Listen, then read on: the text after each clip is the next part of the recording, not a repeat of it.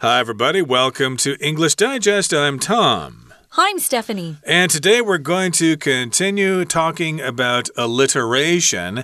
Alliteration is when you use a lot of the same sound at the beginning of words for some kind of effect to make something more memorable or to sound clever or to practice a tongue twister or something like that. Uh, they can be a lot of fun and they can be quite useful too. They sure can. I think it's a great way to practice some of the harder consonant sounds, uh, especially if you um, start out slowly with them and then. Uh, pick up speed over time, so it gets harder and harder, more difficult. Uh, you can even have competitions uh, in class with these. These are fun. Today, we're going to talk about some pretty famous expressions that also include some alliteration uh, through thick and thin, make a mountain out of a molehill, and chalk and cheese. These are all familiar to um, us, and actually, uh, all of them I have used in my own life and have heard my parents say them too. exactly. So they can be quite useful, and yeah. we're going to talk some more about them today, mm. especially with some English expressions and idioms. So let's get to it, everybody. Let's listen to the content of today's lesson, and we'll be right back.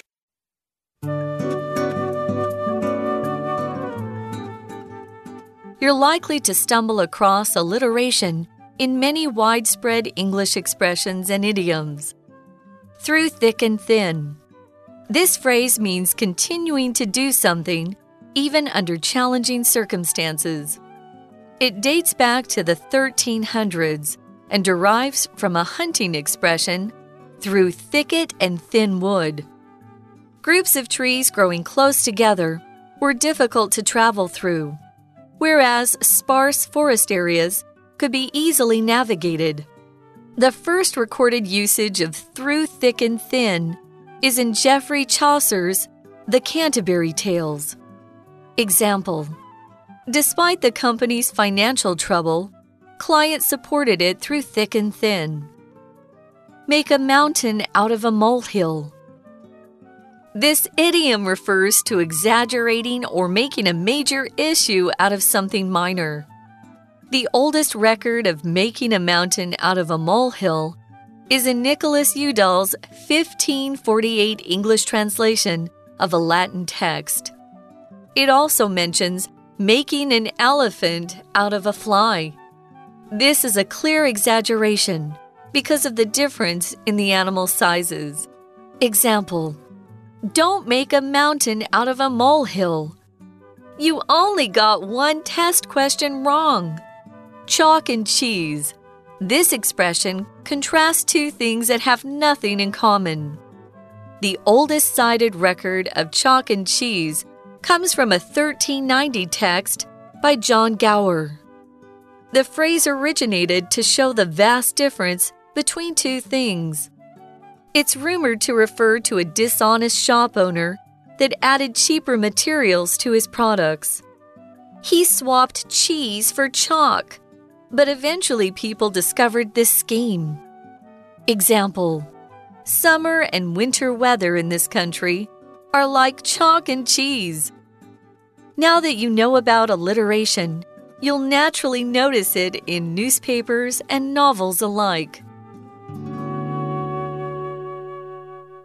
Okay, it's time for us to discuss the contents of today's lesson. We're talking about alliteration, and we want to attract attention with amazing alliteration. We talked about some examples yesterday in our program last time. Well, you're likely to stumble across alliteration in many widespread English expressions and idioms, and that's what we're going to be focusing on today. If you stumble across something, that means you discover something by accident. You weren't intending to find it, and if you're talking about English expressions and idioms, well, you might hear it here and there on the radio. You might hear it in somebody's conversation. You might stumble across alliteration in some of those English expressions and idioms and they're pretty widespread. If something's widespread, it's common, it's used in a lot of places all over the place. It sure is. So here's the first uh, English expression through thick and thin. This phrase means continuing to do something even when it's difficult. You don't give up. You just keep going through thick and thin, no matter what. You never give up. So, if you're talking about challenging circumstances, circumstances are just the uh, conditions that surround some sort of event or something that you're going through. Um, you have to deal with circumstances, difficult circumstances sometimes in life. Uh, they're called trials and tribulations sometimes by people. So, circumstances again just describes all the conditions that surround a particular. Um, a period of your life or maybe an event. And here it says you just don't give up. So it dates back or it goes back in time to the 1300s which was so long ago. Most people on the earth couldn't even read or write in the 1300s. So it goes way back in time. Indeed. So you might find yourself in challenging circumstances, a difficult time of your life, like uh, when you're trying to graduate from uh, high school or college and you've got all sorts of pressure to write papers and do exams and things like that. Uh, yes, indeed, this phrase can be useful in such situations or circumstances. And yes, it dates back to the 1300s. That's where it comes from. Uh, that's when we use that phrase to date back to uh, this, this house, for example, we could say dates back to the the 1800s. Yeah. Ooh, it's an old house. And of course, this particular phrase, through thick and thin, uh, derives or comes from a hunting expression through thicket and thin wood. Hmm. Now, I should mention that uh, most native speakers of English are not aware of this origin for this phrase. I've never heard this through thicket and thin wood. Mm -mm. I haven't heard that before, but I have heard through thick and thin. That should be actually quite difficult for people here in Taiwan because you don't have the TH sound in your native languages. So I don't know how you would say this. It's quite a challenge. Through thick and thin. It's the voiceless TH sound, but again, it's an old expression. It comes back from the 1300s, and it's from this hunting expression through thicket and thin wood. I guess that's where you would go to hunt animals like deer or moose. Yeah, imagine being on a horse and trying to get through really thick trees uh, where you couldn't get through very easily. That's what they're referring to. Uh, it makes me laugh because uh, uh the Irish have a hard time with TH sounds and they speak mm-hmm. English, mm. right? True. They would say through tick and tin. Uh, they can't do the TH very well. It's hilarious. I love that accent, by the way. So, through thicket and thin wood. Wood here means the forest. Uh, it's kind of an old fashioned way. They wouldn't put put an S on it. Nowadays we say woods. I'm going to go to I'm going to go for a walk through the woods. But here they just mean a big forest. And if they hadn't done a lot of uh, chopping down of trees, it would be really hard for the horses to get through some of these really dense forests. So group of trees growing close together were difficult to travel through. Um, a lot of the roads weren't well worn or established, and so it was hard. Sometimes they'd have to go through forests to get from one place to another. Whereas, or in, in contrast to that, sparse forest areas could be easily navigated. If something's sparse, there's not much of it, it's pretty thin.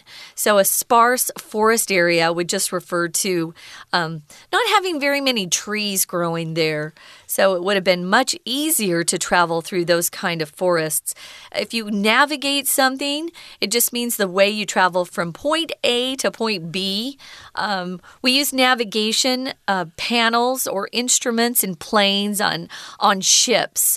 So we navigate from one place to another. Right, and I should mention that uh, the opposite of sparse is dense, especially if you're talking about population. So, uh, Taipei is densely populated, whereas Nantou is sparsely populated. But in this particular case, you're going through various forests here to hunt animals. You could go through a thick forest and then a thin or sparse forest and the first recorded usage of through thick and thin is in Geoffrey Chaucer's The Canterbury Tales. Some people would say Geoffrey Chaucer. I say Geoffrey because that's how we say it in American English, but of course, you may have heard of The Canterbury Tales. I remember reading this back in high school and in university. It was originally written in Middle English. Yeah, it's hard to understand. So it's yeah, difficult there, so it's probably best to read a translation translation. And the tales are a lot of fun. They're kind of funny and stuff like that. But he didn't finish them. I think each uh, member of the expedition to Canterbury were supposed to tell two tales each, but uh, they fell quite short of that goal. But uh, evidently, they used this phrase in one of the Canterbury tales through thick and thin. Right. Uh, one of my best friends, that was her uh, master's thesis, was on the Canterbury Tales. So I can't imagine. It's kind of hard to understand. So here's an example. It's a great sentence.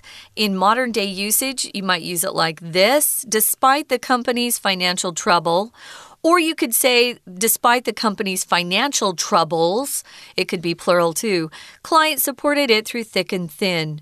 They didn't give up on it and they remained loyal customers or loyal clients. Here's the next one, guys uh, make a mountain out of a molehill.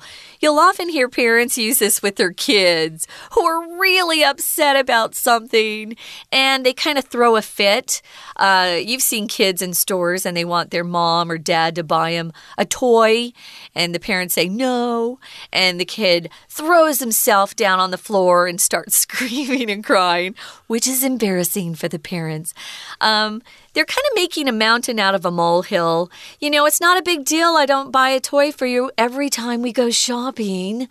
Uh, but for some people, you know, they want to exaggerate what they're going through. And so they kind of uh, are making a mountain out of a molehill. Do you have an example of this, Tom? Well, I think in Chinese you say "xiao ti dad's wall. You're making a big deal out of this. I think that's similar in meaning. Uh -huh. But indeed, to make a mountain out of a molehill uh, does mean to exaggerate something that is really not that bad. Maybe someone in the office is complaining about someone else making too much noise, but that person doesn't make make so much noise. You're exaggerating. You're making a mountain out of a molehill.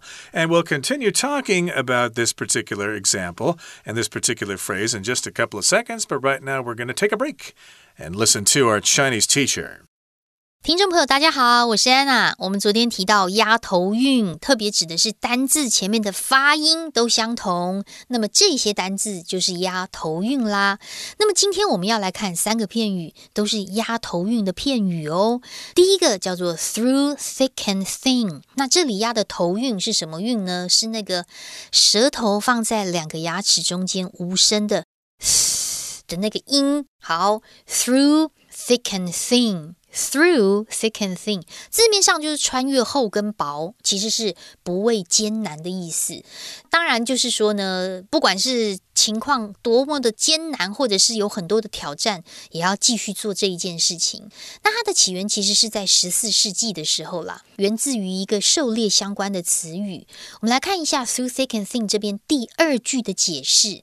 在这里，第二句啊，我们有看到追溯回的两个片语。可以用 day back to，或者是 derive from。不过在这里有看到一个年代哦，定冠词 the 加上后面的 thirteen hundreds，一三零零年代的话，其实就是十四世纪初那个时候啊。那么接着我们就要看到，在第三句 through thick and thing，第三句这个地方呢，又有关系子句的简化哦。先行词是 groups of trees。后面关系子句 growing 一直到 together 三个字可以左右挂号。原本的 growing 本来应该是汇聚或者是 that grew g r e w 就是生长的过去式。那我们如果把关系词汇聚或 that 删掉，动词就会变成动词 i n g。所以在这里是一个关系子句的简化。同样，这个第三句呢，逗点之后有个 whereas，它是连接词哦，表示然而如何如何。好，所以穿越灌木丛厚的跟薄的，当然厚的就很难穿越。然而稀疏的森林就比较轻易的穿越。在第四句我们要特别注意一下，当然有一个这个所谓的这个第一次的记录，在 Canterbury Tales 里面有出现这样的用法。可是第四句当中，我们看第三个单字哦，首先第一次被记录的用法，这个 recorded 这个字我们要抓出来看一下。因为这个字如果当动词叫做 record，当名词也叫做记录，但是叫做 record，那是名词 record。所以在这里的 PP 被记录的用法叫做 recorded。recorded。We're going to take a quick break. Stay tuned. We'll be right back.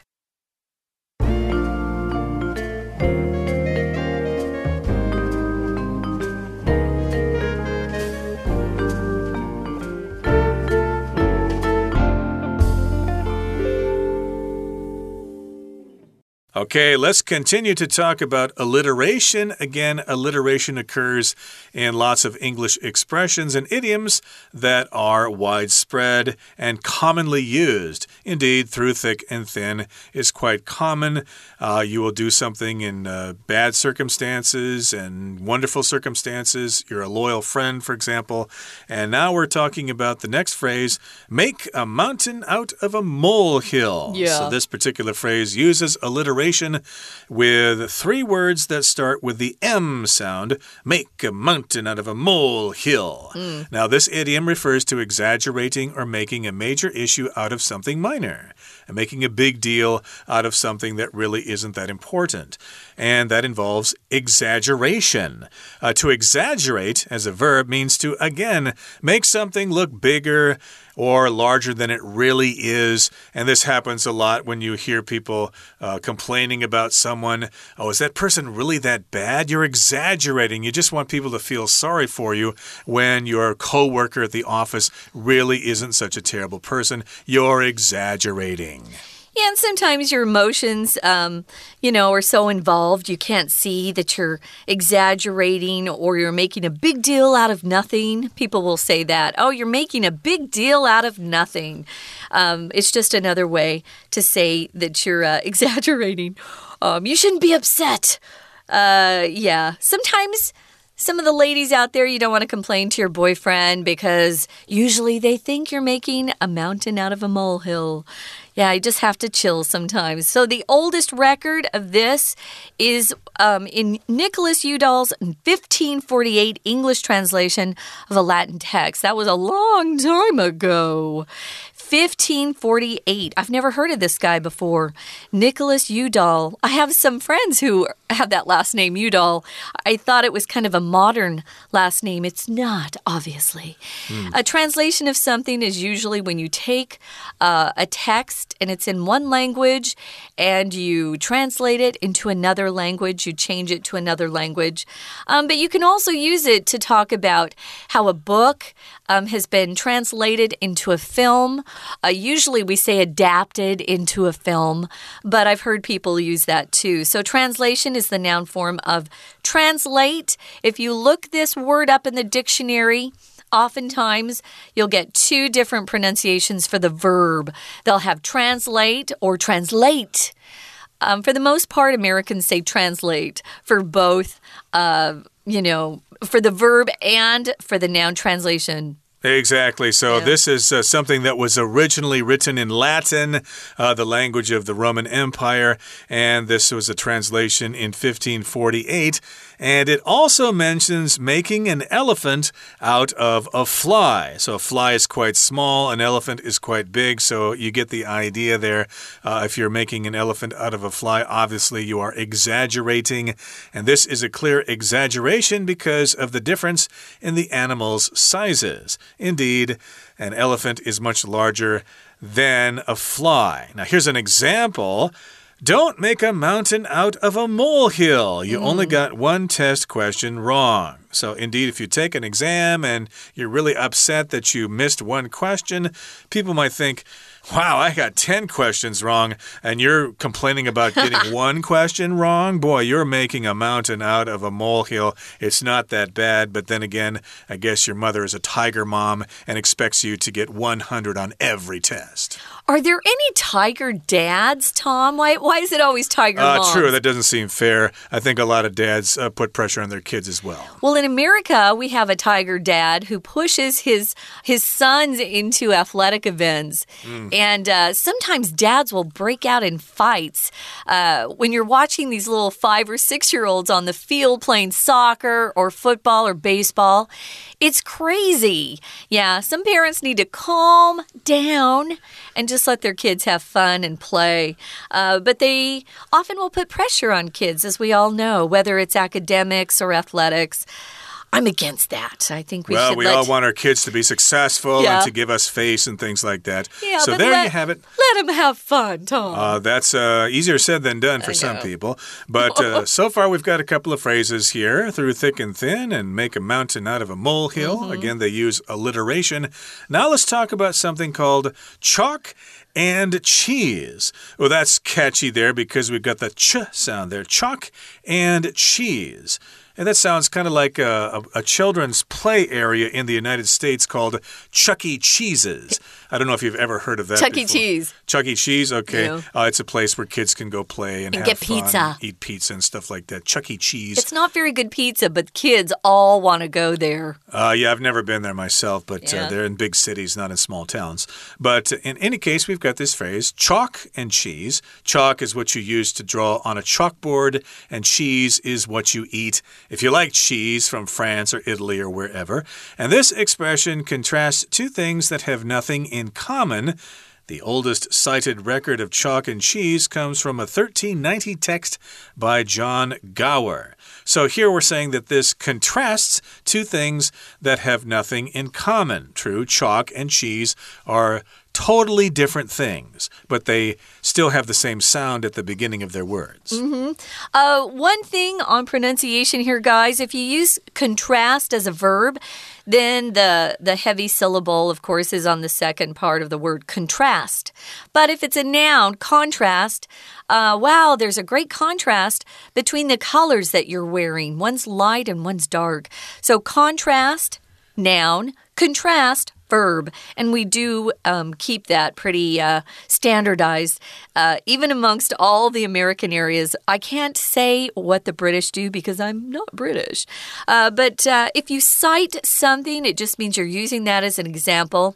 We often use cite when we're writing research papers. Uh, you want to cite a passage or cite a quote. You're giving this particular um, passage as evidence for something. And you usually cite your sources. Where did you get that information from? Well, they cited the record of chalk and cheese coming from a 1390 text, as Tom said.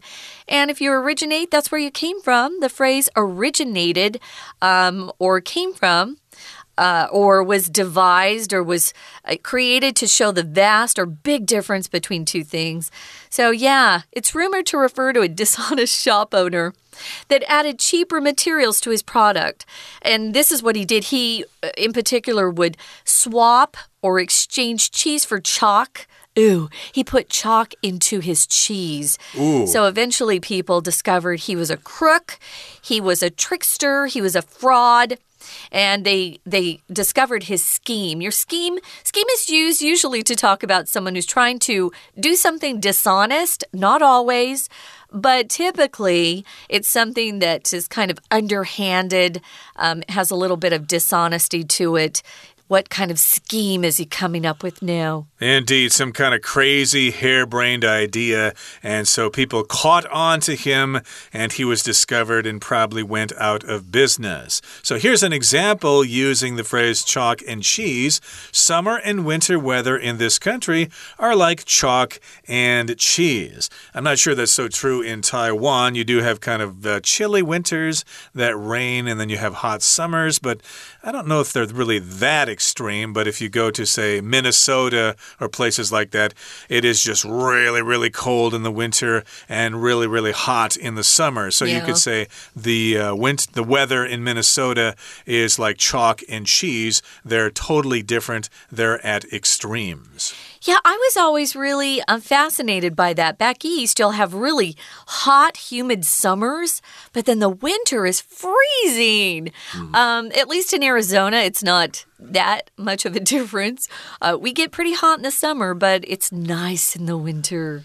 Uh, so that's it for our alliterations. We hope you learned some fun phrases. As we said before, these are phrases that are often used. And see if you can. Um, pick up or notice some of the alliteration in the writing and in the text that you read in the future. It's kind of fun. Okay, so there you have it, our lesson on alliteration. We're going to wrap things up now by listening to our Chinese teacher. 接着就是第二个片语啦，这个片语叫做 make a mountain out of a molehill。诶，都是压 m 嗯的那个音哦，哈。那这个是什么意思呢？首先，我们先把动词抓出来。 Make A out of B 指的是视 A 为 B。那如果你把一个 molehill 鼹鼠丘啊当成是一座山了，那不是有点小题大做了吗？所以就是有点太夸大的意思。好，所以这样子的一个这个太夸大的这个片语，make a mountain out of molehill，其实最古老的记录是在那这个一五四八年，当时呢有一个 Nicholas Udals，他对于拉丁文本的英文翻译，这是最古老的一个第一次的一个出处，它就出现在这个片语第二句的地方。我们刚刚有特别提到记录的动词 record，名词 record。在这里，第二句第三个单字看到了名词哦，record，the oldest record，最老的记录就出现在一五四八年。好，那么当时呢，还有提到什么把苍蝇视为大象啦之类的，make an elephant out of a fly，那当然就是很显然就是很夸大的意思。那我觉得例句还蛮好用的，因为有时候我们很在乎分数，所以呢就会小题大做了。比如说在例句当中，哎，你不要小题大做，你根本才错一题而已。什么叫做考得很差？Don't make a mountain of a molehill. You only got one test question wrong. 好，接着第三呢，我们就来看一。下 chalk and cheese，chalk 就是粉笔嘛，cheese 就是 cheese 啊。那这两个东西有什么关系呢？这这个完全没有任何关系啊。这就是片语当中第一句所讲的。其实这个片语它就是要来对比对照 contrast 两个完全没有共通点的东西。好，在这句话当中有一个限定用法关系子句哦，先行词是 two things。关系子句从 that 一直到句尾的地方，中间有一个 have nothing in common，指的是没有任何共同之处。所以 chalk and cheese 到底是要来讲什么啊？其实当时在一三九零年有一个文本，那第一次好几百年前呢，这句话就是当时就是在讲两件事情的差异很大。可是到底为什么会这样讲呢？传说是这样的，所以我们看到这边的第四句话，其实它有一个被动表示客观的讲法哦。第四句的 it 指的是一个虚主词，后面的被动 it's rumored 这件事情被谣传，什么事呢？To refer to，从这个地方开始是真正的主词，一直到后面句尾的地方，也就是被动表示客观讲法。